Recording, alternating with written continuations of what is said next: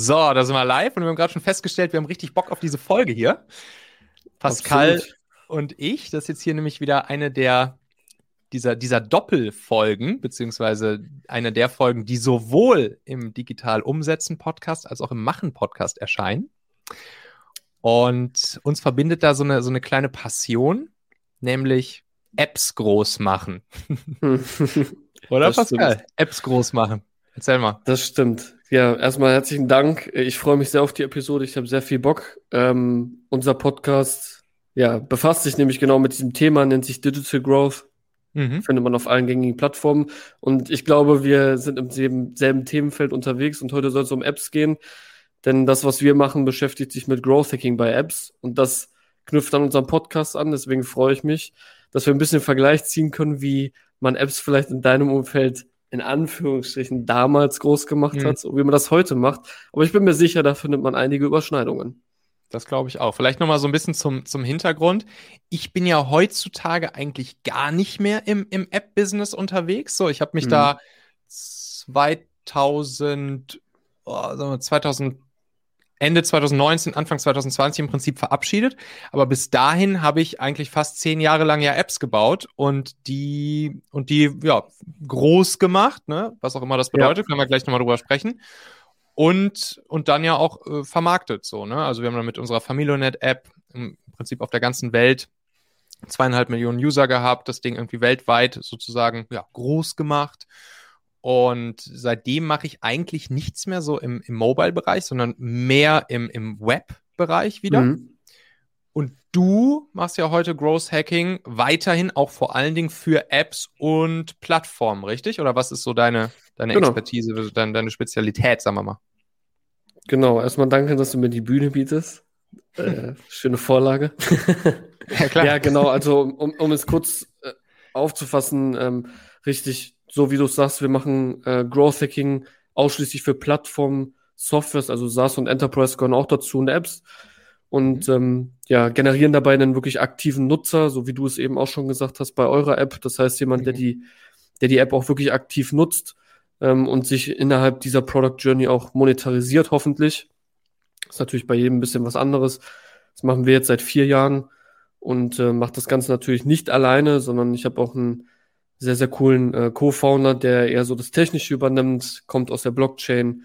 Und ich komme eigentlich ursprünglich aus der Pharma, weil ich dort ein Riesenprojekt mit Growth gehackt habe. Mhm. Äh, es war ein Projekt vom Mitgründer von Liefeld. Und da haben wir die größte Apotheken-Community-Plattform in Deutschland Growth gehackt über anderthalb Jahre. Und das hat sich dann so hochgespielt, ähm, dass das Thema sehr prägnant war und sehr viel Spaß gemacht hat. Und deswegen sind wir auch heute so, dass wir es so ein bisschen the other way around gemacht haben. Ne? Also wir haben erst mhm. eine Plattform groß gemacht und daraus einen Business Case als Agentur geschaffen. Ähm, mhm. In der Praxis ist also bewiesen und seitdem ja, helfen wir auch anderen dabei, das hoffentlich genauso erfolgreich zu tun, auch wenn die Branchen sehr unterschiedlich sind. Wie würdest du eigentlich Growth Hacking definieren? Boah, das, da hat jeder seine andere Definition, ne? deine? Wie ist deine? ähm, auf das, ich sag's mal, auf das Themenfeld, wo wir uns jetzt gerade ja, ja, unterhalten, klar. und das, das sind Apps, ähm, ist Growth Hacking für mich das, dass du wirklich ja Product Development mit Marketing kombinierst. Denn ja. ich hoffe, du stimmst mir gleich zu. Denn ähm, das Marketing sorgt dafür, dass ein Nutzer in die App kommt, aber das mhm. Product sorgt dafür, dass er aktiv wird und wirklich den Mehrwert dieser App erfährt und darüber dann tatsächlich am Ende auch kauft in den meisten Fällen. Mhm. Und für uns ist Growth Hacking ein Mix aus beiden Disziplinen, ähm, um am Ende des Tages diesen aktiven Nutzer zu bekommen, der für alle da draußen mit Abstand am entscheidendsten ist, egal in welcher Phase sie sich befinden, ob sie Geld raisen wollen in der nächsten Finanzierungsrunde mhm. oder ihr Produkt verbessern wollen, brauchen sie dafür immer einen aktiven Nutzer, ähm, um das möglich zu machen. Also wir halten schon mal fest, das endgültige Ziel an dieser ganzen Geschichte ist der aktive Nutzer. Ne? Der, der ja eine gewisse Retention Rate hat, wie man dann ja auch sagt. Genau.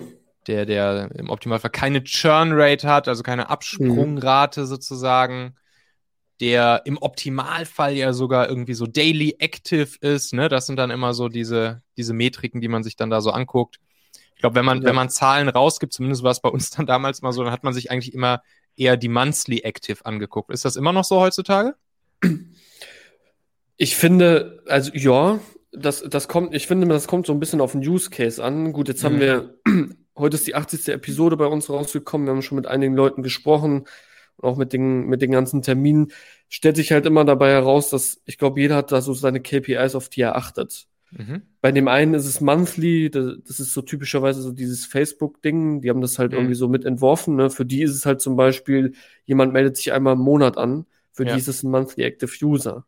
In anderen Fällen ist das nicht so. Wir hatten mal einen Gast, die haben ja mit einer der größten Landwirtschafts-App auf der Welt gebaut. Mhm. Ähm, deren Zielgruppe sind Farmer, sind größtenteils in Indien unterwegs und die haben natürlich Saison. Ja. Und für diesen Active User jemand, der in der Saison des Öfteren wiederkommt, weil außerhalb der Saison äh, kann er mit der App nicht so viel anfangen, weil die App sorgt halt dafür, dass du herausfindest, warum deine Pflanzen ja gut funktionieren und gute Ernte geben oder halt am Ende des Tages auch nicht. Ne? Deswegen, mhm. ich würde ja sagen und ich würde aber sagen, es kommt immer auf den auf den Use Case an. Mhm. Aber im Prinzip eigentlich schon, ja. Ein glasklares Jein. bei uns, bei uns war es damals tatsächlich so, also wir haben uns auch die, die Monthly Active natürlich angeschaut, insbesondere dann, wenn es auch um, um Pitch-Decks für Investoren ging und so, dann schreibt man natürlich mhm. da die Monthly Active rein. Wir intern haben uns dann aber natürlich gerne auch nicht die Daily Active in unserem Fall angeguckt, sondern die Weekly Active. Weil mhm. bei uns war es so, wir hatten die Familionet-App, ne? Also ich habe ja hier sogar auch heute extra mal für dieses Gespräch mein Familionet-Pulli wieder rausgeholt. Also wer jetzt hier gerade im Video zuguckt, Wann hattest du den das letzte Mal an? Bestimmt vor fünf Jahren oder so. also vielleicht sogar noch länger. Aber ich habe ihn extra für dich rausgeholt, Pascal. Dankeschön. ähm, und da ging es ja darum, Location-Sharing zu machen innerhalb der Familie, also mit den Familienmitgliedern. So, und dann konnte man halt in der App seine täglichen Orte anlegen, zu Hause, Schule, Arbeit, Sportverein etc. und konnte sich dann halt automatisch ein- und auschecken lassen, wenn jetzt Familienmitglieder diesen Ort erreichen oder verlassen, sodass die anderen äh, darüber Bescheid wussten und man darüber seinen Familienalltag sozusagen organisieren konnte. Kann man immer noch, die App gibt's immer noch. So, mhm. und und da war es dann allerdings so, spannenderweise, dass am Wochenende, dass am Wochenende die Nutzung natürlich immer rapide runtergegangen ist. Das war noch vor Corona-Zeiten, da sind die Leute morgens noch aus dem Haus gegangen und kamen abends wieder. Also in die Schule oder zur Arbeit oder was weiß ich, ins mhm. Fitnessstudio mhm. etc. Und dann war natürlich immer, so konnte man halt richtig cool sehen, so unter der Woche, Montag bis Freitag, Nutzung super hoch und dann wumm, am Wochenende ging es halt immer runter. Und das hätte natürlich, hätten wir jetzt ein Daily Active nur gemessen, also wirklich jemanden, der jeden Tag aktiv ist, hätten wir natürlich viel weniger aktive Nutzer gehabt als eben Weekly Active. Und deshalb waren für uns dann intern sozusagen die, die Weekly Actives immer super relevant, weil das Wochenende ja. ausgefallen ist. Unglaublich wichtig. Ich glaube, es gibt ja auch in manchen Fällen Apps, die vielleicht in gewissen Fällen auch anderen Zyklen einfach haben. Ne? Das war jetzt bei mhm. euch in dem Fall genauso. Ja. Ähm, das heißt also, man Ferien muss immer auch die, auch, ja. Äh, das kommt auch noch dazu. Also ob das jetzt mhm. Ferien sind, wenn es zum Beispiel Reiseplattformen sind, die haben halt ein relativ gutes Hoch, wahrscheinlich in der Hochsaison, wenn vor, kurz vor den Ferien, denke ich mal, ähm, mhm. wo es dann halt nochmal richtig abgeht. Na gut, jetzt zu Corona vielleicht auch noch ein bisschen was anderes.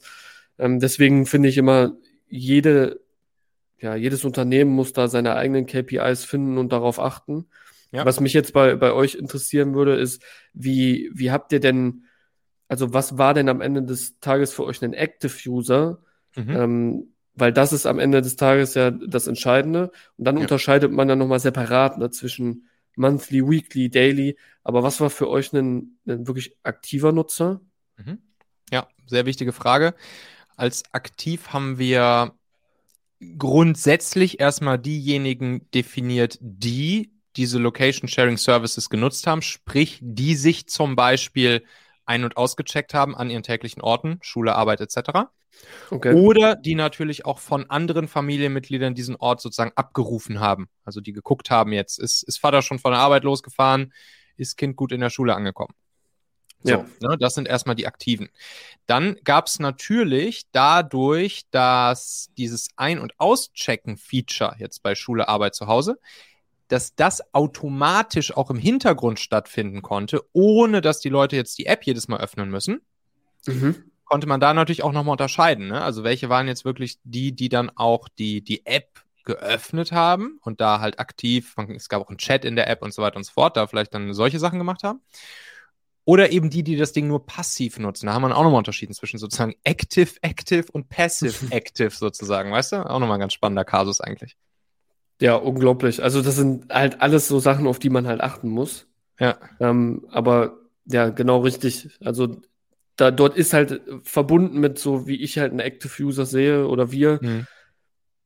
da ist Produktmehrwert, der irgendwie mhm. erfahren wird und das ja. passiert halt nur auf Nutz, auf, basierend auf Nutzung. Anders geht das halt nicht.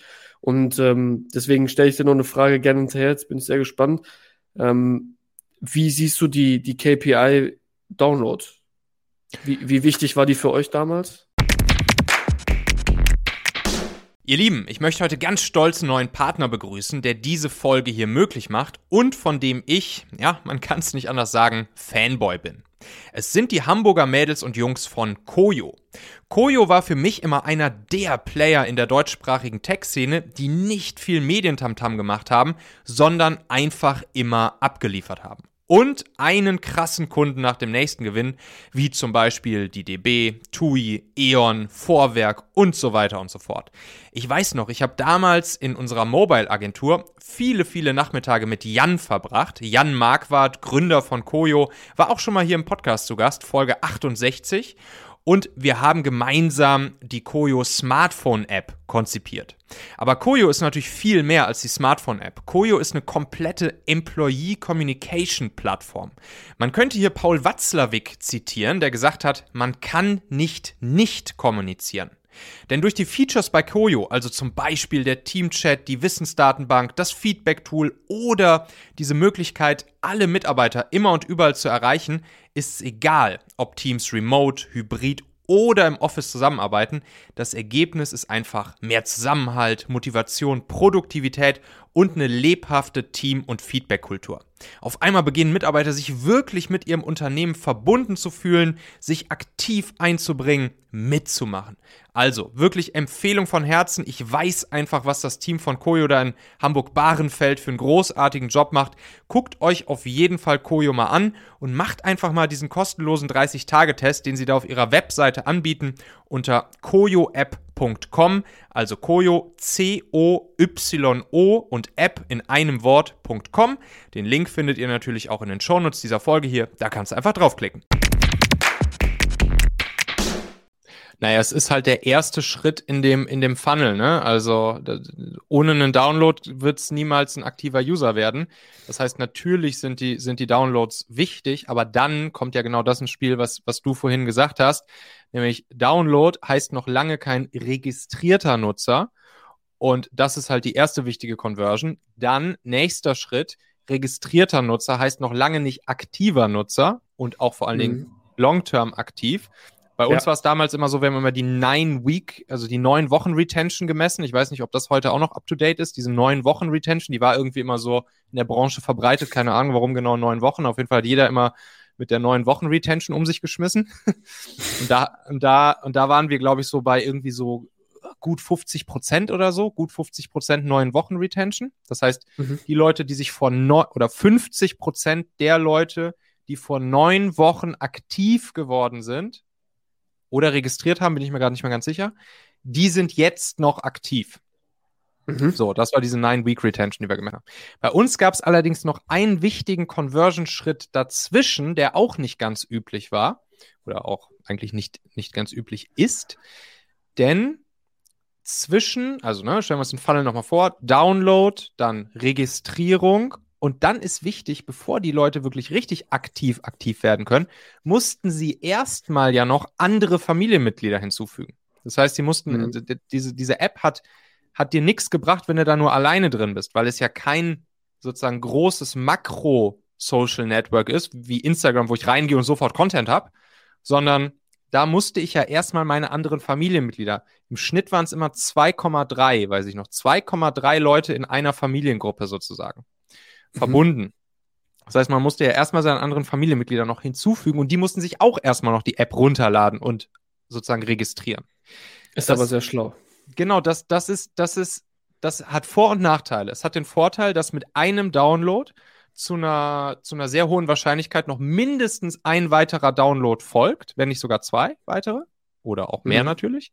Es hat allerdings natürlich gerade im Onboarding den Nachteil, dass man die Leute auch dazu kriegen muss, dass sie das auch ja. machen und die anderen hinzufügt. So, und das war dann auch Definitiv. noch immer so genau diese, diese Retention-Schrauben, an denen wir dann auch noch immer drehen mussten. Das heißt, deine Frage, Download alleine bringt erstmal nichts, aber trotzdem ist natürlich eine, eine notwendige Voraussetzung, damit die Nutzer überhaupt äh, Nutzer werden können. Absolut, aber ich finde es geil, wie ihr das gemacht habt. Denn vielleicht steht das eine größere Hürde, da jemanden einzuladen. Aber da kommt man eigentlich schon in ein tieferes System, nämlich Referral. Mhm. Das heißt also, am Ende des Tages ist das nichts anderes als ein Referral gewesen, mhm. den der Nutzer dort vollzogen hat. Nur, dass ihr es halt so schlau gemacht habt, dass es nicht aussieht wie eine Empfehlung, sondern dass es Grundvoraussetzung war, um einen Produktnutzen zu erlangen in der Product Journey, in der du bereits steckst. Das ist ja. genau so, wie es Slack auch macht, weil ja. Slack bringt dir halt alleine überhaupt nichts. also da kannst du vielleicht ein paar Notizen bei dir ja selber ablegen, aber mehr kannst du halt auch nicht machen. Ja. Ähm, ist aber in dem Fall ähm, so ein sehr, sehr gutes Beispiel, wie man es heute immer noch machen sollte und es viel zu wenig gemacht wird, Referral-Systeme aufzubauen, basierend darauf, dass sie etwas schaffen in Form eines Produktnutzens, ähm, was gar nicht aussieht wie ein Referral. Weil die klassischen Referrals funktionieren in den meisten Fällen nicht. Weil der Incentive dahinter ist meistens Geld. Ja. Und das bringt nichts. Ja. Oder jetzt Discord zum Beispiel, ne? Ähnliches Ding eigentlich. Die, die mhm. nennen das dann, ihr, also, ne, wer es nicht kennt, ist so eine, Discord ist so eine Messenger-App für, ja, das kommt eher so, glaube ich, aus dem Gaming-Bereich. Viele Gamer nutzen, nutzen Discord ja. und mittlerweile nutzen es aber auch viele andere, gerade auch viele, viele so Techies und Softwareentwickler und so, hängen irgendwie viel auf Discord rum, warum auch immer. Und das, das ist ein bisschen ähnlich aufgebaut wie Slack, so bei Slack nennt wie, äh, wie nennen sie das noch? Bei Workspaces, glaube ich, bei Slack, ne? Die einzelnen Workspaces, wo man halt mhm. halt drin ist. Und bei Discord, sie nennt es halt Server. Warum auch ja. immer. Da erstellt man dann seinen Server. So. Und das ist eigentlich wieder ein ähnliches Prinzip. So, wenn du die, wenn du die Discord-App zum ersten Mal aufmachst, kannst du da auch nichts machen. Dann musst du erstmal ein paar oder mindestens einen Server kreieren, Workspace, Gruppe, nennst wie du willst, und dann dort erstmal die Leute hinzufügen. Also auch wieder ein ähnliches Prinzip eigentlich. Klar, stellt halt auch ein bisschen Herausforderungen dar, wenn du halt niemanden hast, den du mhm. oder niemanden kennst, sagen wir mal, den du jetzt dort einladen sollst. Finde ich jetzt, äh, also im Beispiel der Familien-App ist halt was anderes, weil du die halt natürlich kennst. Bei Discord kommt es auch immer auf den Fall an. Angenommen, du nutzt halt Discord für dein Unternehmen, dann lädst halt deine Mitarbeiter klassischerweise ein. Mhm. Angenommen, du willst Discord benutzen, um, weiß ich nicht, Kunden zu gewinnen oder warum auch immer, dann musst du die Leute erstmal überzeugen, was ist denn überhaupt der produktive Mehrwert, den ich erfahre, wenn ich jetzt auf den Discord komme. Mhm. Das ist da schon wieder ein bisschen was anderes, ne? Aber du ja. hast komplett recht, ist exactly the same. Ich habe mir, ich habe mir vorhin mal so, habe ich mir mal durch den Kopf gehen lassen, was waren eigentlich die, die fünf Top-Wege, wie wir damals unsere zweieinhalb Millionen User sozusagen gewonnen haben. Die können wir nachher mal durchgehen. Ja, unbedingt. Ich, ich würde allerdings gern auch dich vorher noch mal fragen, wie, wie, ist, wie ist das im, im App-Business heute? Weil ich, ich bin ja, irgendwann habe ich mich so ein bisschen aus dem Mobile-App-Business verabschiedet, weil ich gesagt habe, boah, es wird irgendwie immer härter, die Leute dazu zu kriegen, wirklich überhaupt erstmal eine App runterzuladen aus dem, aus dem App Store. Und bin dann halt wieder in Richtung Web gegangen, weil ich gemerkt habe, ey, im Web, da, da brauchst du nur einen Browser und kannst trotzdem richtig geile Apps in diesem Browser sozusagen äh, mhm. laufen lassen. Und Deshalb stecke ich jetzt halt nicht mehr so, so, so sehr im Mobile-Bereich drin. Aber würdest du sagen, dass man mit einer Mobile-App heute immer noch ein richtig geiles Business sozusagen planbar aufbauen kann? Also, dass, dass immer mal wieder so, so geile Dinger, die dann viral gehen und so passieren, das ist klar, ne? Das, das kommt immer mal wieder vor, jetzt wie zum Beispiel zuletzt ein Clubhouse oder so. Mhm. Aber kann man, würdest du sagen, dass man immer noch mit einer Mobile-App planbar ein geiles Business aufbauen kann? Um die Frage zu beantworten, was, was heißt halt planbar? Und man, also, um, um das mal zu umschreiben, man muss sich auf jeden Fall bewusst sein, ich bin der Überzeugung, dass Plattform, App und Software mit die härtesten Businesses sind. Ja, glaube ich. Warum? Ganz einfach, die haben ganz andere Monetarisierungen als Dienstleister, als E-Commerce etc. Deswegen nehmen diese Startups auch in der Regel Kapital auf. Ja. Das ist mit Abstand am wichtigsten. Deswegen brauchen diese Leute auch in der Regel Jahre, bis sie überhaupt Break-Even sind. Mhm. So, die meisten Leute definieren vielleicht ein gutes Business darüber, dass du dass du profitabel bist. Aber ich kann dir halt sagen, zu 90 Prozent sind all die, die du kennst und ob das auch ein Gorillas ist, was auch immer, die sind nicht profitabel. Mhm. Denn die meisten Gründer arbeiten auf ihren Exit hin mit einer Millionenbewertung oder Milliardenbewertung. Ja. ja. Ähm, und das ist das Problem. Das heißt also, es ist auf jeden Fall meiner Meinung nach das härteste. Es ist aber ähm, auch ein anderes Business. Es macht unglaublich viel Spaß. Mhm. Und am Ende, wenn du auf den jeden Einzelnen gehen musst, musst du halt dir die Frage stellen, was ist dein Ziel? Wenn du den Exit hinlegen willst, mhm. würde ich sagen, von der Summe her gibt es kein besseres Business. Weil mhm. wo machst du den Exit mit über, mit vielen Millionen? Weil du mhm. kriegst auch gute Bewertungen anhand von Nutzerzahlen. Dafür ja. brauchst du auch nicht großartig profitabel sein. Das sieht man an Gorillas. Ganz einfach. Aber es ist jetzt nicht so, dass ich sage, das ist the way to go, wenn du sagst, du willst dir ein profitables Business vielleicht aufbauen, dann mhm. sage ich, da musst du Jahre investieren, damit du überhaupt dahin kommst. Mhm. Weil am Ende ähm, arbeiten viele Gründer an sich auch natürlich auf den Exit hin. Das ist aber auch klar. Ja, ja, genau. Ich meine, so war es ja bei uns damals im Prinzip auch. Ne? Also wir waren mit, mit, der, mit dieser App an sich waren wir eigentlich bis zum Exit an Daimler nicht wirklich profitabel. Mhm. Wir haben dann darum, da drum herum noch ein paar andere Businesses gebaut, die vor allen Dingen dann aber im B2B-Bereich waren. Wir haben dann zum Beispiel diese Technologie genommen, die wir dafür entwickelt haben, haben die sozusagen wieder extrahiert als eigenes SDK, also als eigenes Softwareprodukt sozusagen und haben das dann B2B verkauft. Ne? Dadurch waren wir dann, waren wir dann profitabel. Aber jetzt rein durch diese, durch die Familionet-App an sich, das war auch noch nicht profitabel. So, ne?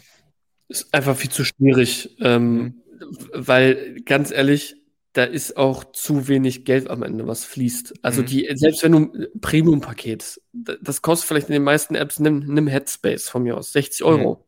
Mhm. Ja. Also du musst erstmal dahin kommen, überhaupt den Nutzer, einen Paid-User zu generieren für dieses ja. Geld. Das ist so schwierig geworden. Gerade heute bringt das, du hast damals vielleicht Ads geschaltet, um einen Download für einen Euro zu bekommen. Da warst du sehr mhm. gut unterwegs. Das ist heute nicht mehr möglich. Ja. Das heißt, heute ist es noch schwieriger geworden. Allerdings, was ich dann sagen kann, wo ich schon glaube, dass es sich mehr lohnt, sind Enterprise-Softwares. Ist mhm. aber auch klar, weil sowas wie, ob wir jetzt einen HubSpot nehmen oder andere Sachen, die befinden sich monetär in mindestens mal vierstelligen Bereichen. Und ja. da hast du natürlich ganz andere Margen und ganz andere Zahlen, mit denen du was drehen kannst, als halt mit einer App, die im Premium 60 Euro kostet.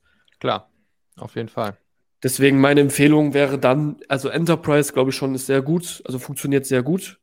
Ähm, mhm. SaaS vielleicht auch noch ein bisschen, aber App unglaublich schwierig, unglaublich schwierig.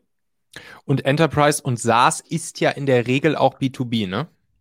Ja, muss, ja, meistens. Also Enterprise muss, ja, muss nicht SaaS sein. Enterprise ja.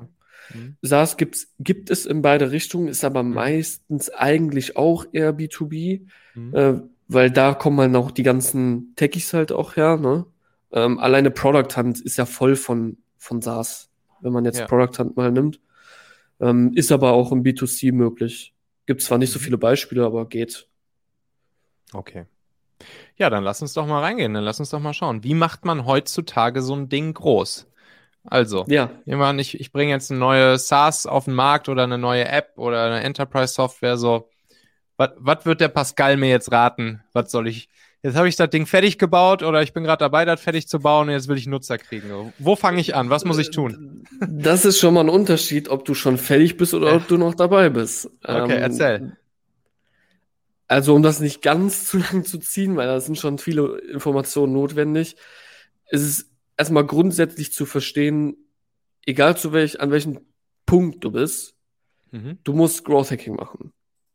Warum? Weil am Ende, habe ich, hab ich ja schon erzählt, steht und fällt alles mit dem aktiven Nutzer. Denn angenommen, du bist am Anfang, du, du hast angenommen dein Produkt als MVP entwickelt und möchtest an den Start gehen. Dann ist dein MVP aber ein Produkt basierend darauf, was du glaubst, dass dein Markt annimmt. Ja. Jetzt musst du das testen. Das heißt, du musst Nutzer raufbekommen, du musst Growth Hacking betreiben, um Nutzer zu generieren um dann Feedback zu bekommen, um ein Product Market Fit zu erstellen. Mhm. Und dann gehst du wahrscheinlich in die nächste Entwicklungsschleife. Das wirst du, Michael, sehr gut kennen. Das heißt, neue Features werden entwickelt.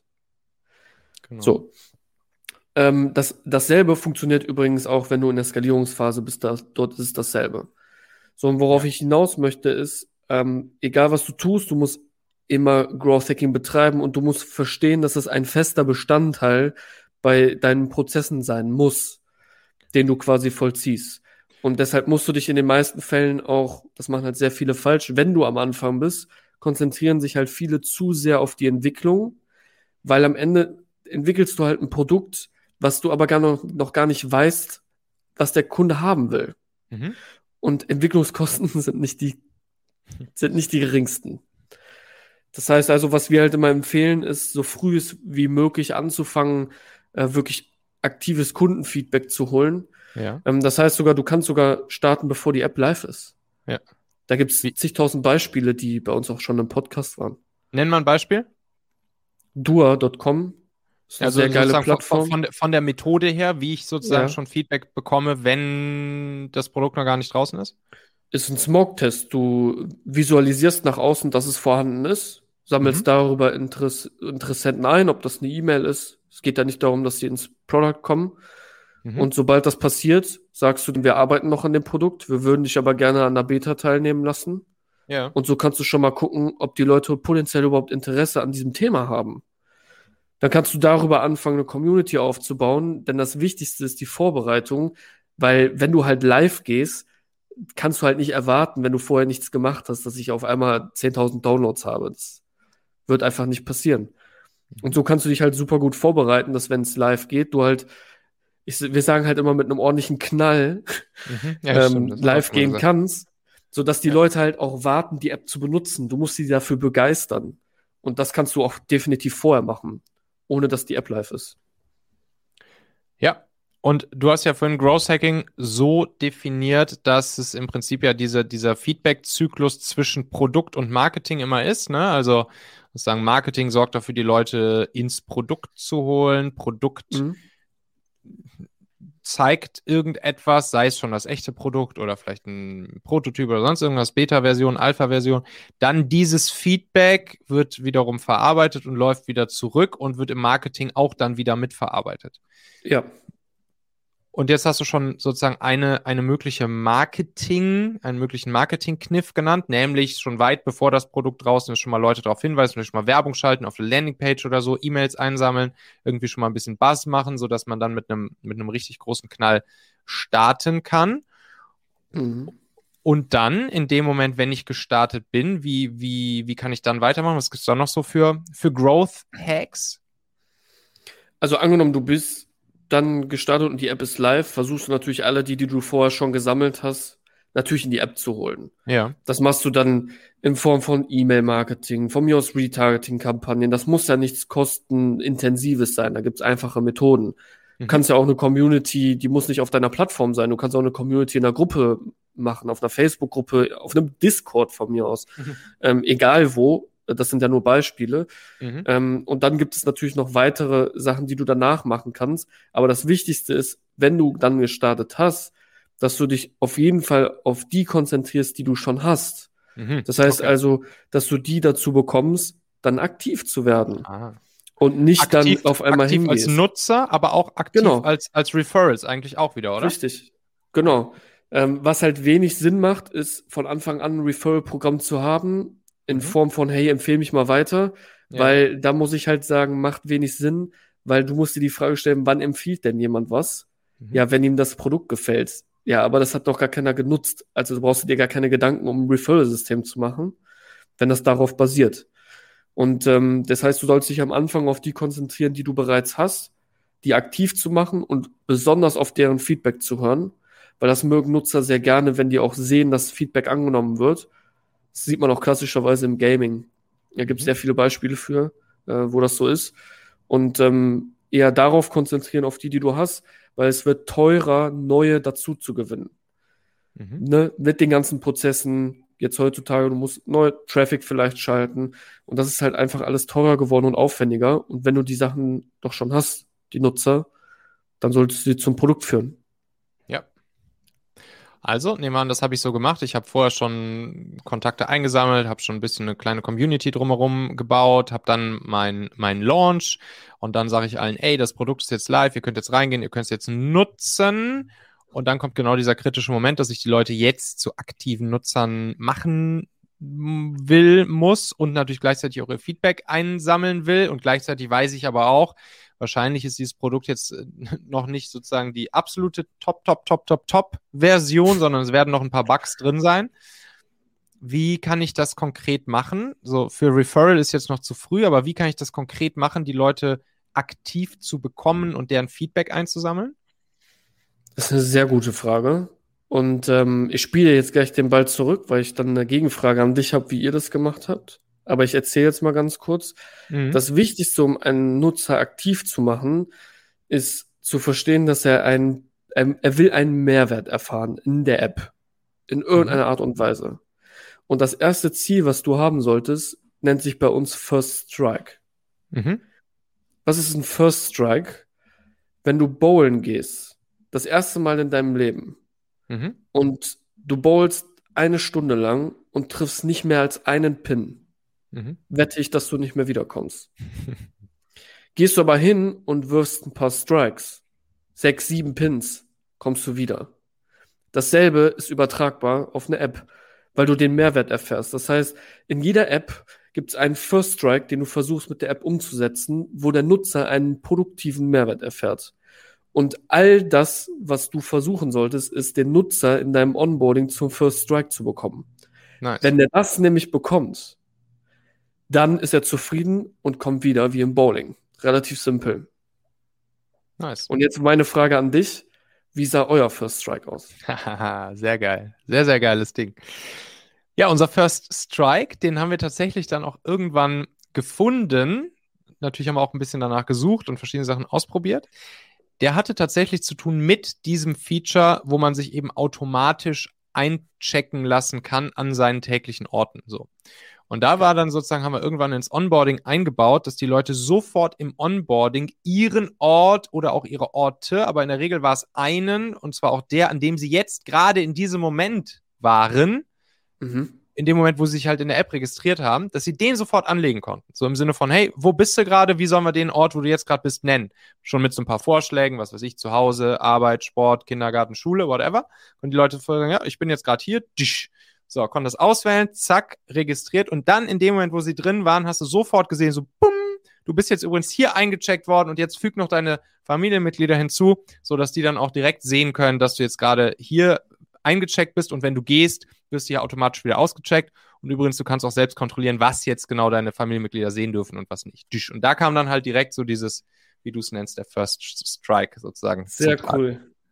Das hat wahrscheinlich gut funktioniert, oder? Ja, genau. Das, das haben wir dann eben auch gemessen, dass, dass, und das war wirklich krass, dass der, dass sozusagen die, die Retention Rate signifikant dadurch gestiegen ist und die Churn Rate signifikant dadurch gesunken ist und dieses, dieses Family Onboarding, diese Family Onboarding KPI, sprich, dass die, dass Nutzer auch andere Familienmitglieder hinzugefügt haben, die auch wiederum mhm. aktiv wurden, dass das sich massiv immer dadurch verbessert hat und direkt davon abhing, wie viele Orte die Leute in der Familie angelegt hatten. So, und da, wenn du das einmal sozusagen rausgefunden hast, dann weißt du natürlich, okay, wenn das direkt davon abhängt, dann zack, muss ich einfach dafür sorgen, dass die Leute frühestmöglich halt Orte anlegen. Absolut. Und wenn du dann noch trackst, wie viele Orte es waren, würde ich wetten, ja. dass die, die am Ende auch gekauft haben, die sind, die die meisten Orte angelegt haben. Genau, da kam dann auch irgendwann noch das Premium-Feature ins Spiel. Ich glaube, zuletzt war es dann so, man, man konnte, glaube ich, fünf Orte oder so for free anlegen und alles darüber war dann eben Premium. Ne? Da musste man dann halt. Ja, genau. genau. Genau, richtig. Und ich muss dazu sagen, ich, ich wusste das jetzt nicht, aber das ist halt relativ klar weil mhm. daran muss dann an den First Track muss am Ende des Tages auch das Premium geknüpft sein, sonst ah, ja. macht es gar keinen ja, Sinn.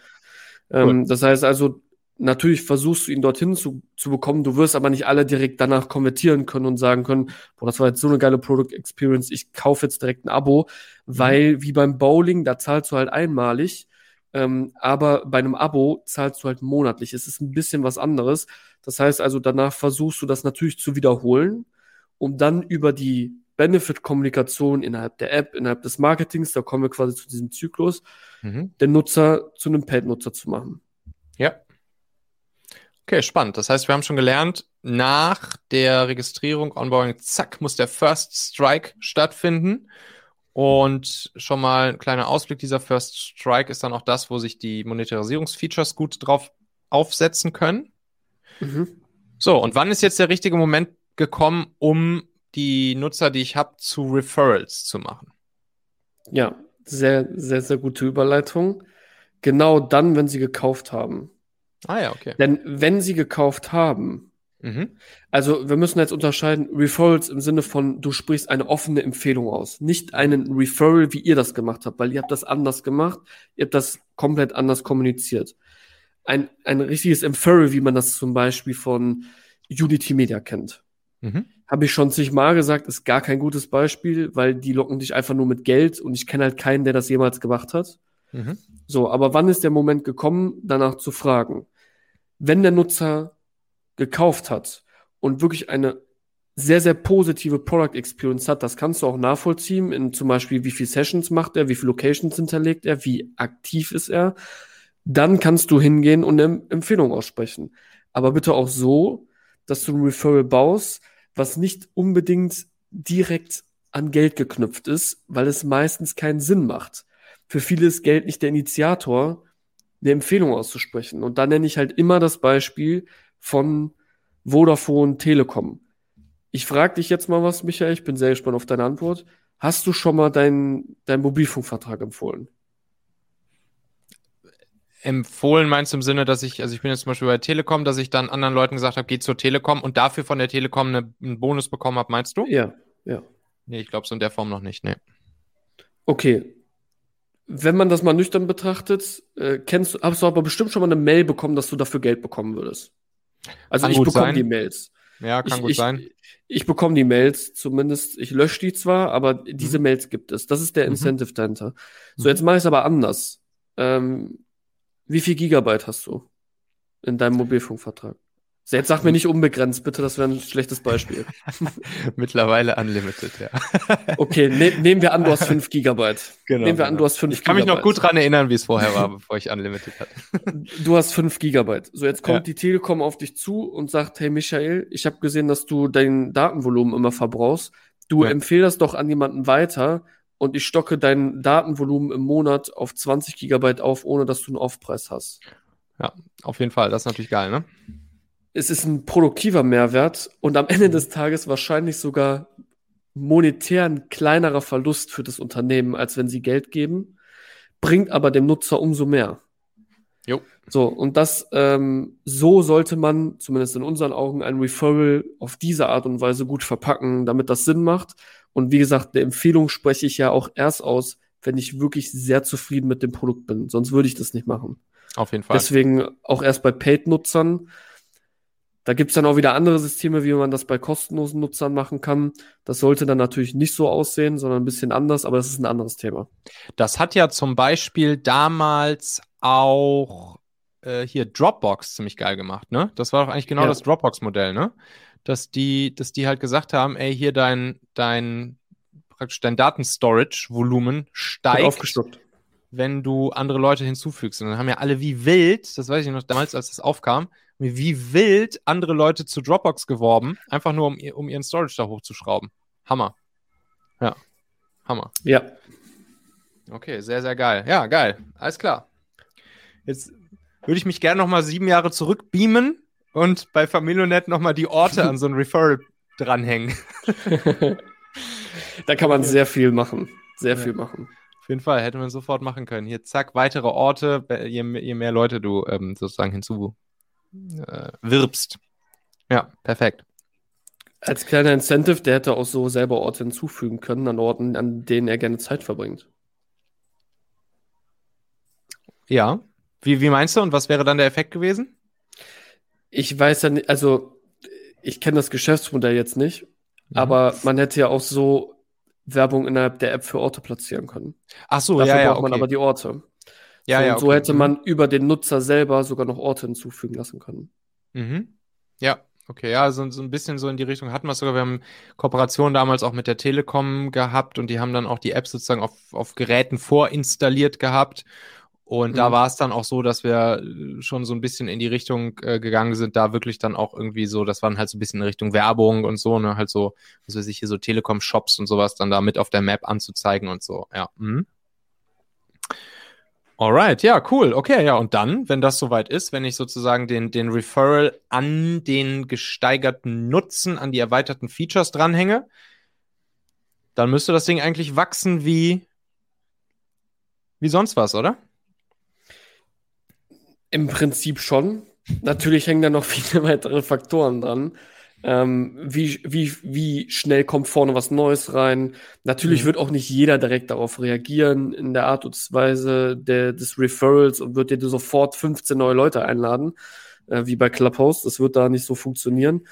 Ähm, aber im Prinzip ist es das. Und den Schritt, der danach halt noch kommt, und das ist so mit Abstand auch noch der wichtigste, ähm, ist Kundenfeedback einsammeln.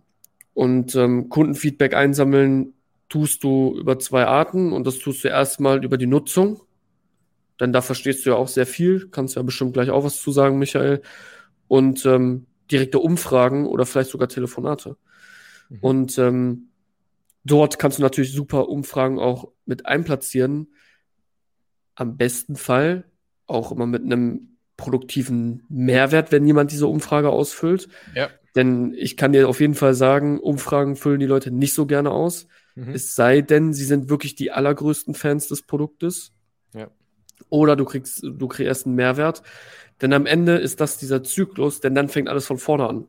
Denn aus diesem Feedback entwickelst du neue Features, äh, gehst einen Schritt weiter, ähm, optimierst dein Produkt weiter für, dein, für, dein, für deine Nutzer und dann fängt das wieder von vorne an. Weil wenn du dann ein neues Feature hast, dann willst du es natürlich auch kommunizieren. Ja. Und ähm, das führt dann zur neuen Kette quasi. Ja, verstehe.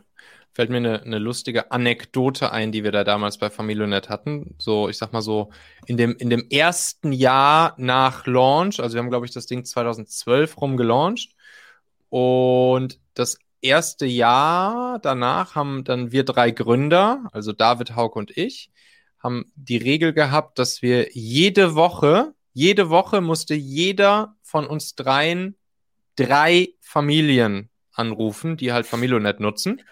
Geil. Und mit denen, und mit denen halt sprechen. Und ich weiß, datenschutzmäßig wahrscheinlich eher so, so eine Grauzone. Aber dadurch, dass, dass die Leute ja äh, äh, bei uns mit der Telefonnummer auch angemeldet waren, haben wir sie halt einfach angerufen. Telekom ruft mich auch dauernd an, also ja, von daher. Genau, genau. Haben wir einfach angerufen und gesagt, schönen guten Tag. Wir sind hier die Gründer von dieser App, die ihr da jeden Tag benutzt. Haben natürlich geguckt, okay, wo sind irgendwie besonders aktive Nutzer, die haben wir dann angerufen. Und äh, das war ganz cool. Dann haben die uns echt immer richtig, richtig nettes, cooles Feedback gegeben, haben sich gefreut, dass wir angerufen haben. Damit konnten wir dann auch echt gut, gut arbeiten. So. Und dann haben wir immer jede Woche jeder drei Familien. Das heißt, jede Woche haben wir mit neun Familien telefoniert. War echt cool. Das ist unglaubliches Feedback. Mhm. Also auch viel, viel besser als eine Umfrage. Das ist natürlich viel zeitaufwendiger. Ja. Aber du erfährst halt unglaublich viele Sachen und man darf auch nicht vergessen, dass das vielleicht der aufwendigste Weg ist, weil es auch Zeit beansprucht. Ja, ja, klar, auf jeden Fall. Oft aber auch der einfachste, weil es nicht einfach ist, jemanden zu einer App Store Bewertung zu bekommen, wo er vielleicht mal ein bisschen Feedback schreibt oder eine Umfrage zu leiten. Das ist halt nicht ja. einfach. Nee, nee, klar. Und waren die Leute denn begeistert oder gab es auch mal so shitty Momente? Ach, es, natürlich gibt's auch mal Scheißbewertungen im App Store, ne? Logisch. So, und auch, auch da, das ist eigentlich, eigentlich sogar noch ganz okay, würde ich sagen, vom Feedback, weil die Leute schon in der Regel dazu schreiben, was sie kacke finden oder welches Feature mhm. vielleicht nicht funktioniert hat oder welches, äh, welches sie sich wünschen würden oder so. Das heißt, auch damit konnte man eigentlich immer ganz gut arbeiten. Und dann haben irgendwann, hat dann der Play Store und später auch irgendwann Apple App Store haben dann auch eingeführt, dass man auf diese Kommentare antworten konnte und so, dass die Leute dann auch eine, eine Nachricht bekommen. Und dann hat man es auch hinbekommen, dass, dass man die Leute sozusagen beruhigen konnte und dass, dass sie dann ihre ihre schlechte Bewertung auch häufig dann noch geändert haben. So, ne? Aber auf der anderen Seite sorgst du natürlich auch dafür, dass die Leute, die happy sind, dass die auch eine gute Bewertung abgeben. Das ist ja auch nicht selbstverständlich, denn normalerweise sind wir halt eher so gestrickt, dass wenn, wenn wir mal einen Scheißmoment hatten, dass wir sch schneller mal eine schlechte Bewertung geben. Als dass wir halt bei dem, wo wir zufrieden mit sind, eine gute Bewertung geben. Und auch da kann man natürlich für sorgen. Ne? Also so dieser Klassiker, dieser Klassiker in, in Mobile-Apps ist dann halt immer in dem Moment, wo sie gerade ein Erfolgserlebnis in der App hatten, zack, danach danach machst du halt dann so ein, so ein Overlay in die App, wo du halt sagst, ey, wie, wie happy bist du mit dieser App? Und dann fünf Sterne können sie halt anklicken und wenn sie eins bis drei Sterne anklicken, landen sie danach im Feedback-Formular, wo sie dann schreiben können, erzähl uns, was wir besser machen können. Und wenn sie vier oder fünf Sterne anklicken, dann leitest du sie halt in den App Store weiter und sagst, hey, cool, willst du das nicht hier auch im App Store sozusagen mal den anderen erzählen, dass du uns vier oder fünf Sterne gegeben hast? Sowas kannst du. Ja, cool. Ja, ja, kann man unglaublich viel spielen. Genau. Ja, alright. Geht das eigentlich auch alles B2, B2B dann? Also wenn ich jetzt wirklich SaaS oder Enterprise, kann ich da die, die gleichen Methodiken anwenden, was dann auch, wenn man das Referral-Thema angeht, Referral über produktiven Mehrwert, wie du es nennst? Ja, kannst du auch. Bei Enterprise ist es ein bisschen, gibt es einen Zwischenschritt, denn da gibt es in den meisten Fällen einen, ähm, einen Demo-Call und einen Sales-Call. Mhm. Und ähm, das heißt also quasi, das Onboarding an sich vergleichbar in der App ist eigentlich der Demo-Call. Verstehe. Ähm, das, weil im Demo-Call zeigst du das Onboarding. Ja. In den meisten Fällen, weil du gibst eine, eine Product View und zeigst ein bisschen was, ne? Und dann muss halt auch verkauft werden. Ähm, und das passiert in den meisten Fällen von äh, Mensch zu Mensch, weil wenn die Enterprise 10.000 Euro kostet, wird er das kaum über einen Button drücken und sagen, mhm. yo, ich kauf jetzt, sondern das passiert auf menschlicher Ebene. Im SaaS-Bereich ist das völlig automatisiert auch möglich. Äh, spielt auch keine Rolle, ob das B2B ist oder B2C. Das ist exakt äh, dasselbe. Wir haben unterschiedliche Use Cases schon durchgearbeitet. Ähm, häufiger sogar B2B tatsächlich. Funktioniert exakt genauso. Okay, cool. Ist vielleicht sogar noch einfacher in manchen Fällen. Weil? Die Ansprache an den potenziellen Nutzer ist einfacher, weil du es auf anderen Wegen machen kannst. genau, also ja. Beispiel, wir bauen zum Beispiel Automatisierungen mit Crawlern und mhm. scrapen halt gewisse Datensätze. Ähm, und der Outbound an sich im B2B ist halt einfacher, weil du die angehen darfst. Ich darf halt jetzt nicht einfach ja.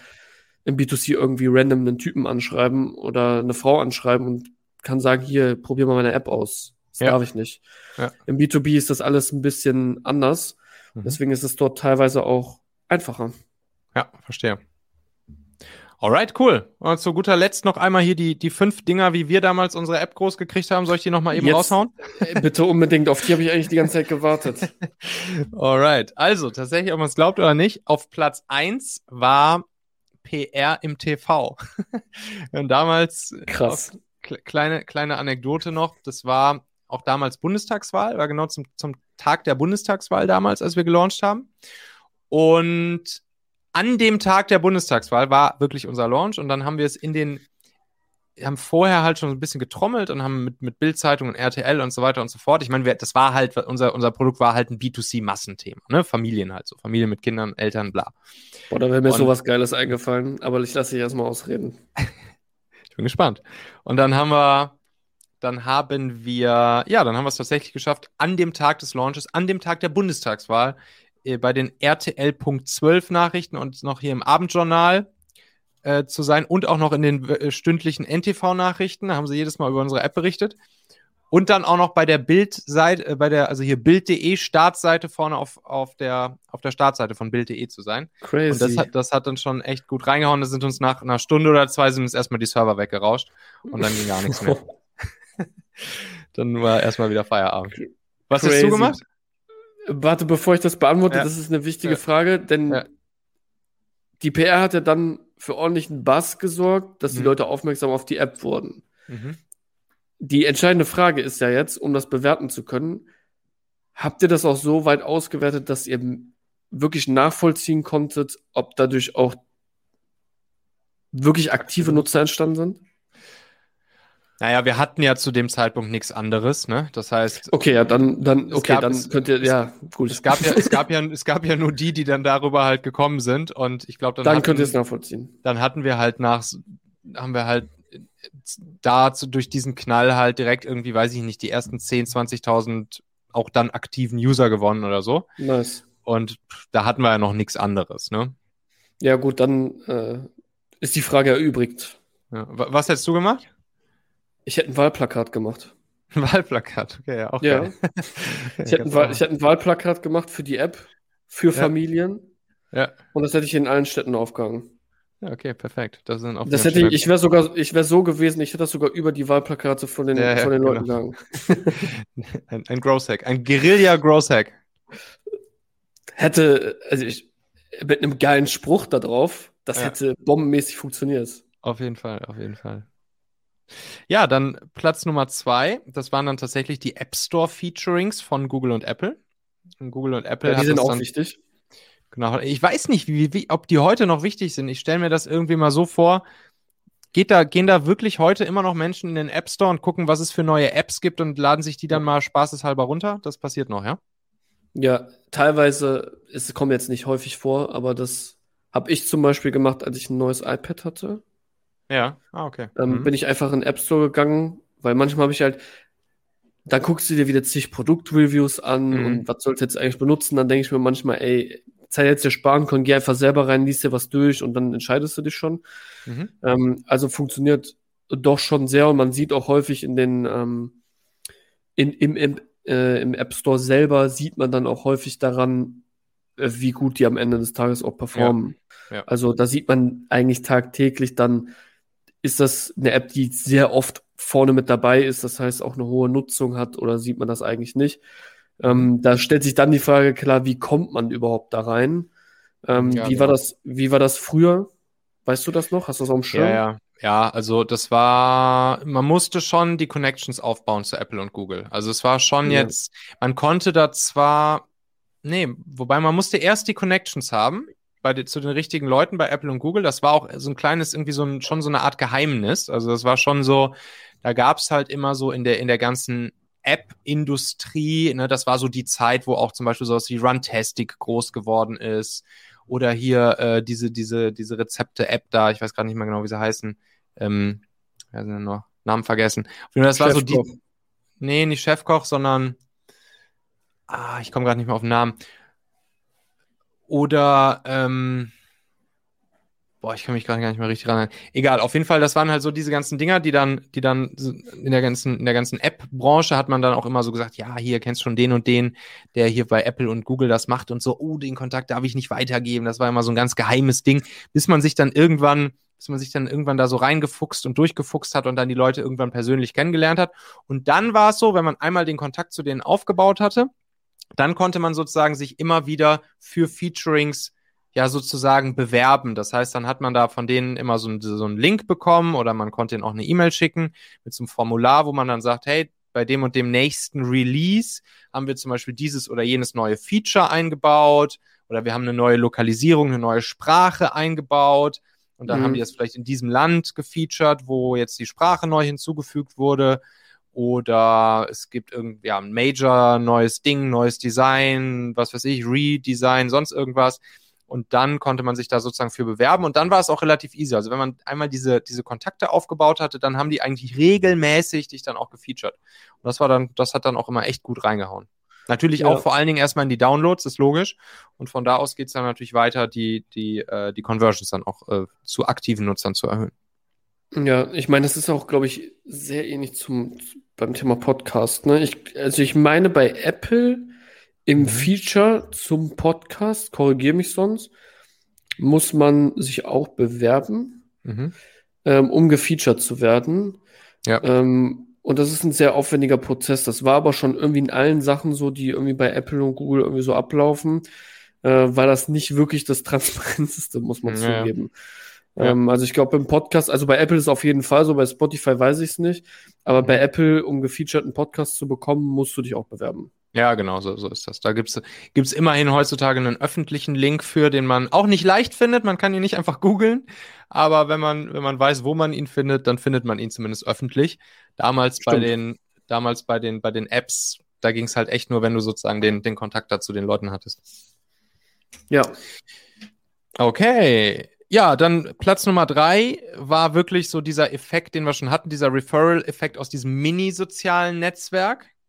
Ne, also wenn ein Familienmitglied die App runterlädt, hat er automatisch im Optimalfall noch zwei, drei weitere hinzugefügt. Das war natürlich auch ein schöner Download-Treiber. Oh ja. Dann Platz Nummer vier waren äh, Partnerschaften, vor allen Dingen mit der Telekom und mit Bosch, die wir und Jaguar und Land Rover, die wir damals hatten. Also Telekom, wie vorhin schon gesagt, Telekom hat uns auf verschiedenen Geräten vorinstalliert. Das war natürlich ganz geil, weil dann auf Android-Geräten. Oh, das ist ein guter Multiplikator. Genau, dann haben halt äh, gewisse Android-Geräte, damals irgendwelche Samsung-Geräte, glaube ich, und auch irgendwelche Tablets hatten dann automatisch immer Familiennet drauf installiert. Das ist natürlich sehr nice gewesen. Und Bosch war dann noch ein großer Partner von uns. Die haben uns in Jaguar und Land Rover Autos vorne im Dashboard vom Auto installiert, so dass man dann eben dem Autonavigationssystem sagen konnte, zum Beispiel hier mit einem Klick fahre mich jetzt zu, zu meiner Tochter oder so. So, das ja, war das natürlich, natürlich geil. Ja, super Thema, Kooperation. Ähm, mhm. Ich finde das auch toll, dass ihr das auch wieder an einem produktiven Mehrwert gehangen habt. Und es sind geile Hacks. Also ganz ehrlich, das mit Telekom vorinstalliert. Im Prinzip äh, könnte man jetzt auch so ein Ding machen, aber das wird halt sehr begrenzt. Du gehst halt einfach in, in, in alle Apple Stores und lädst dort einfach deine App runter mit den Geräten, die vorhanden sind. Das sind zwar jetzt ja. nicht so viele, aber ähm, ich finde es toll, dass sie ja den Weg der Kooperation gegangen sind, denn den Weg gehen wir auch schon sehr, sehr lange. Ja. Ähm, diese als Multiplikatoren zu benutzen, weil der, der große Unterschied ist halt, die haben erstens eine größere Zielgruppe als man mhm. selber, und die haben die schon, mhm. und du nutzt die eigentlich als Vertrauensboost. Weil ja, in dem klar. Fall wechselst du die Positionen, denn in dem Fall ist Telekom der Vertrauenspartner zu, zu deinem Endnutzer mhm. und du bist das Mittel dafür. Mhm. Unglaublich cool. Also sehr geil. Die Frage ist natürlich immer, was, was die jetzt davon haben. Ne? Also warum sollte ja. jetzt der Partner dich an seine Reichweite kommunizieren? So, da muss man sich natürlich mal was Schlaues überlegen. Ne? Wie, wie macht man ja, das gut, am besten? Was haben die davon? Gut, ich würde jetzt mal behaupten, in eurem Autofall war das ein produktiver Mehrwert auch für ja, deren Endkunden. Klar, aber wie ist das jetzt zum Beispiel bei so, bei so Fällen bei euch? Also, was gibt oder gibt es da auch irgendeine ja, irgendein Muster, was man relativ häufig vielleicht anwenden kann, wo man sagt, mhm. da hat der Partner dann durch dieses oder jenes dann in der regelmäßigen Mehrwert? Also erstmal, um das simpel zu beschreiben, ist die Auswahl des Partners wichtig, mhm. denn der darf erst, muss erstens dieselbe Zielgruppe haben, zweitens mhm. darf er kein Konkurrenzprodukt sein. Sonst würde ja. das keinen Sinn machen. Ja. Ähm, das ist schon mal Voraussetzung. Auf der anderen Ebene ist aber nicht die Auswahl des Partners die wichtigste, sondern wie und wie ist diese Kooperation geschnürt. Das ist viel, viel mhm. wichtiger. Mhm. Und äh, dabei sollte man halt vorgehen, dass es entweder einen produktiven Mehrwert bei, bei ihm gibt oder also für seinen Endkunden, weil mhm. du vielleicht irgendwas hast, was er selber in seinem Produkt gar nicht abbildet. Das ist mhm. ziemlich häufig so. Und da wird man auch eine Menge Partner finden, bei denen das so okay. ist. Okay. Wenn das aber nicht der Fall ist, kann das dann halt auch mal sein, wenn der Partner exponentiell viel größer ist als einer, dass er vielleicht dafür auch Geld sehen will. Okay. Mhm. Ähm, so, das ist so der, der häufigste Fall. Ähm, am Ende des Tages musst du aber mit der Intention darauf gehen, dass das natürlich eine Win-Win für alle sein muss. Also es muss für den Partner ein Win-Win sein, ja. äh, eine Win-Situation sein für dich und für den Endkunden. Das, was aber eigentlich dahinter steckt, ist, wenn du langfristig, und das war hoffentlich so in, in eurem Fall mit den Autos, langfristig habt ihr das Produkt ja innerhalb einer Customer Journey, zwar auf einem ganz anderen Weg, nämlich in einem Auto, bei einem Kunden platziert. Das heißt mhm. also, je größer der wird, wenn du gut platziert bist, wirst du mit groß. Ja. Ein sehr langfristiges Ding. Ja. Und jetzt nichts Short-Term-mäßiges. Aber ja. es ist unglaublich, ähm, unglaublich effektiv, auch sehr kostensparend, wenn du es gut hinbekommst. Mhm. Cool. Ja, Partnerschaften, Kooperation. Sehr nice. So, Number Platz, five. Platz 5 waren tatsächlich äh, PPC-Ads damals auf, auf Facebook. Und da vor allen oh. Dingen haben wir, die, haben wir die im Ausland geschaltet. Und zwar in, in Brasilien und Türkei waren unsere Testmärkte. Okay. Getestet in diesen beiden Märkten. Und, dann, dadurch hatten wir dann auf einmal ganz viele neue Nutzer in Brasilien und in der Türkei. Und das wolltet ihr? Ja, wir hatten das, wir hatten sozusagen so ein, so ein Assessment irgendwie verschiedenster Länder gemacht. Und das waren dann so die, die Länder, die für uns die beiden besten Testmärkte weltweit waren, um einmal sozusagen zu testen, wie und ob das funktionieren kann mit PPC für uns. Mhm. Das war allerdings eher immer so ein, ah, nicht so ein richtig geiles Ding. Das war natürlich auch dann irgendwie, klar, man hat natürlich für jeden Download irgendwie relativ teuer bezahlt. Ach, und dann war, ja, das waren irgendwie auch nicht die geilsten User. Die waren, die waren irgendwie nicht so gut, die waren nicht so lange da und so weiter und so fort. Also das PPC war dann eher so ein Jetzt Was nicht unbedingt die Königsstrategie. Bin ich mir ehrlich gesagt nicht mehr ganz sicher. Weiß ich gar nicht mehr so genau. Kann das sowas wie 80 Cent oder so gewesen sein? Das so kann früher Richtung? so gewesen sein. Ja, ja, das, das kann so gewesen sein. Ähm, Heute wahrscheinlich deutlich das teurer, ne? viel nicht mehr. Ja, viel teurer. Ja. Ähm. In den meisten Fällen. Es macht halt auch einfach wenig Sinn mhm. ähm, und macht nur Sinn, wenn du viel Kapital hast. Das, ja, ich würde das genau. keinem empfehlen, das zu machen, weil es ist eine simple Rechnung. Also selbst wenn der Download heute einen Euro kostet, ja. und äh, du hast das Abo kostet 60 Euro, was schon mhm. ganz gut ist für eine App. Ja, ja, klar, auf jeden Fall. Dann äh, musst du aus dem Euro erstmal eine Registrierung machen. Ja. Dann macht das vielleicht heutzutage, hast du eigentlich nur drei Sekunden Zeit, weil viele vergessen auch, dass sie eine App runtergeladen haben. Mhm. Äh, selbst wenn es jeder Fünfte ja, macht, was eine gute Conversion wäre, ja, klar, hättest du 20% Conversion auf eine Registrierung, dann kostet die Registrierung 5 Euro. So, und dann ist der aber noch nicht aktiv. Dann musst du den erstmal aktiv bekommen. Dann ist es vielleicht, vielleicht jeder 20. Mhm. was schon gut wäre, äh, den du da hinbekommst. Dann kannst du dir selber schon durchrechnen, da bist du schon fast drüber. Und dann, das macht in den meisten Fällen eigentlich keinen Sinn und nutzen ja. nur die Leute, um krassmäßig zu skalieren, mhm. weil das Geschäftsmodell es nicht zulässt. Ja. Nee, auf jeden Fall, die Erfahrung haben wir auch gemacht. Alright, Pascal. Super gut. Jetzt haben wir hier fast schon eine, eine Stunde gequatscht. Alter Schwede. Oh, das geht schnell. Sag, sag noch mal ganz kurz meinen Machen-Podcast-Hörern noch mal kurz, wie dein Podcast heißt und was man da hört. Und dann sage ich deinen Hörern noch mal kurz, was es im Machen-Podcast gibt. Und dann können wir das Ding hier auch nach einer Stunde sozusagen einmal einen Haken dran machen, oder? Würde ich so sagen. Soll ich dann Super. loslegen? Jo, leg los. Ja, genau. Also unser Podcast heißt Digital Growth, das findet man auf allen gängigen Plattformen. Worüber wird gesprochen? Eigentlich über noch tiefgr tiefgründigere Sachen wie die, mit, dem ich über, mit denen ich über Michael gesprochen habe. Nämlich bei uns geht es um Growth Hacking und da sprechen wir mit anderen Gründern aus den unterschiedlichsten Branchen, aus der Praxis, wie deren Growth Hacking Prozesse wirklich sehr im Detail aussahen und mhm. was erprobener oder erwiesenermaßen zu Growth geführt hat. Also wir gehen richtig deep in Sachen rein ich würde mal sagen, aus bestimmten Themen, aus den Growth Hacks, die du jetzt gerade gesagt hast, viel, viel deeper. Das heißt, es geht dann bei PPC zum Beispiel, PPC um, ja, was hast du bezahlt am Ende des Tages, wie gestaltest du eine Werbung, ähm, wie hat das zu Retention geführt und so weiter und so fort. Mhm. Und das äh, machen wir alles im Podcast Digital Growth. Perfekt. Sehr gut. Dann kann ich natürlich auch nur noch einladen, auch mal den Machen-Podcast reinzuhören. Das ist meiner. Der kommt jeden Tag raus, da gibt es jeden Tag eine Folge.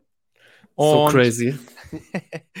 muss man sich vorstellen, wie so ein, ja, wie so, wie so, ein, wie so eine tägliche Podcast-Show. So, ich sag mal, so ein, so ein Mix aus Business Punk, äh, Forbes und Manager-Magazin. Ne? Zielgruppe auch vor allen Dingen, ja, Führungspersönlichkeiten, Unternehmer, Gründer, Inhaber etc. Auch, es geht auch viel hier ums Thema Marketing und so. Da habe ich ja auch immer äh, auch immer sehr, sehr viel Spaß dran, mich über so Marketing-Themen zu unterhalten.